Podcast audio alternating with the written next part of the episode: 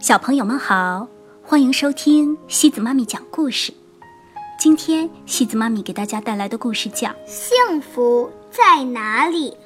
这个故事是由法国的朱丽叶·索芒德和艾里克·皮巴雷共同创作的，由张楠翻译。谨慎国的居民们非常幸运，因为他们都十分开心。没有人觉得自己生活不幸，因为害怕做出来的蛋糕不好吃，所以他们从不亲手制作蛋糕；因为害怕把玩具弄坏，所以他们从来不玩玩具；因为害怕找不到回家的路，所以他们从不出门旅行。就这样，他们不敢去尝试以前没有做过的事。所以，也就没有人失望。听说谨慎国的人们生活幸福，于是成千上万个好奇的人从世界各地赶到这里，想看看他们幸福的秘密到底是什么。可是，那里有一个叫马努格的小男孩，并不幸福。一天晚上。马努格请求爷爷给自己讲个故事。不，我不讲。爷爷回答道：“你听了故事，夜里可能会做噩梦的。咱们还是来听钟表的声音吧。”就这样，马努格没听到精彩的故事，只听到钟表的指针一格一格地走着，滴后面永远跟着大。孩子，你要听爷爷的话呀，这样你就不会吃苦了，你会一直幸福的生活下去。可马努格却不服气。哼，小男孩说道：“我才不管生活幸不幸福呢，总有一天我要离开这里，想干什么就干什么。”说完，他缩回被窝里。没再跟爷爷说一句话。马努格在被窝里撅着嘴，他在和爷爷赌气。就在这个时候，窗子忽然开了，一只禽鸟落在他的面前。我的名字叫做福鸟，禽鸟说道。夜晚的风告诉我，你要离开这里。我现在要到幸福国去，你想陪我一起去吗？福鸟没等马努格回答，展开翅膀飞走了。马努格赶紧从床上跳起来，跟在福鸟后头跑。他穿过了屋子，跑到了一片种着笋瓜的田里，可是福鸟很快就在地平线上。消失了。马努格继续向前走着，他走了很长时间，终于在天亮的时候来到了一片沙滩上。那里的沙子雪白雪白的。他看到沙滩边停着一艘小船，就跳了上去，在海里用力地划着船。可是，没过多长时间。天空中刮起了大风，下起了大雨。那艘小船在海里一个劲儿地打转，就像是在跳华尔兹舞一样。不一会儿，船翻了，马努格掉进了海里。他不断地伸胳膊蹬腿，用力地挣扎着，但还是喝下了几大口咸咸的海水。终于。海浪又把马努格冲回岸边。这下可完蛋了，福鸟不见了，这个陌生的地方就只剩下我一个人了。马努格灰心极了，他坐到岸边的暖石上，哭了起来。他哭了一会儿，觉得肚子饿了，就离开了海滩。他来到一个小村子里。请求村民给他些吃的东西。来，把这些果子摘下来吃了吧。村民们指着一棵树对他说道：“可是，要是果子不熟，或是熟的过了头，那怎么办呢？”马努格问道。“去试试总没错，你不会有什么损失的，因为这棵树上长的不是普通的果子，而是一颗颗焦糖啊。”马努格忍不住诱惑，尝了一颗。第一颗硬硬的，像块木头一样；第二颗在他的牙齿之间化掉了，哎，可真难吃呀。不过这第三颗，啊，这第三颗好吃极了。当天晚上，马努格给爷爷写了第一张明信片：“亲爱的爷爷，我现在在幸福国里。”这里的人整天都有糖吃，既有好吃的糖，也有难吃的糖。现在我的牙有点疼了，不过除了牙疼，剩下的事情都好的不得了。甜甜的吻，马努格。就在这个时候，福鸟出现了。看起来你很喜欢美味半岛，福鸟问道。什么？这里不是幸福国吗？幸福国是在这里，福鸟回答说。不过它也在别的地方。我明天要继续飞去幸福国了，你想陪我一起去吗？马努格惊讶极了，他决定第二天跟福鸟一起上路。他无论如何都要找到幸福国。他和他那位长着翅膀的福鸟朋友一起踏上了旅途。他们来到了一个属于大巫师的地方。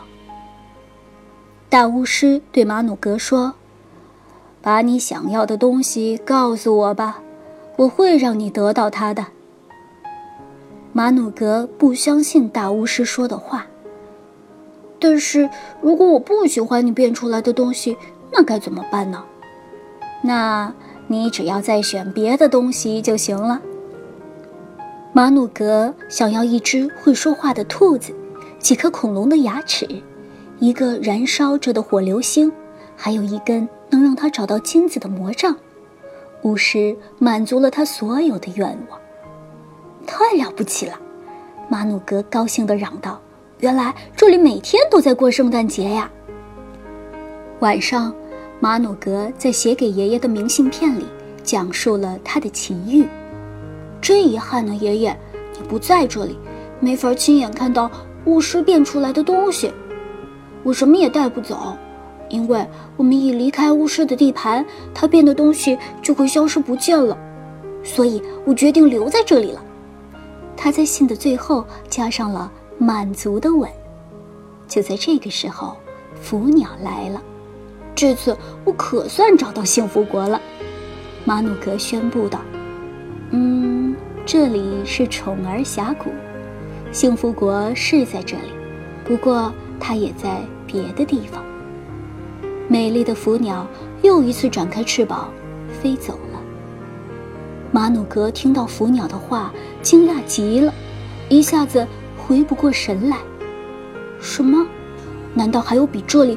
更让人幸福的地方吗？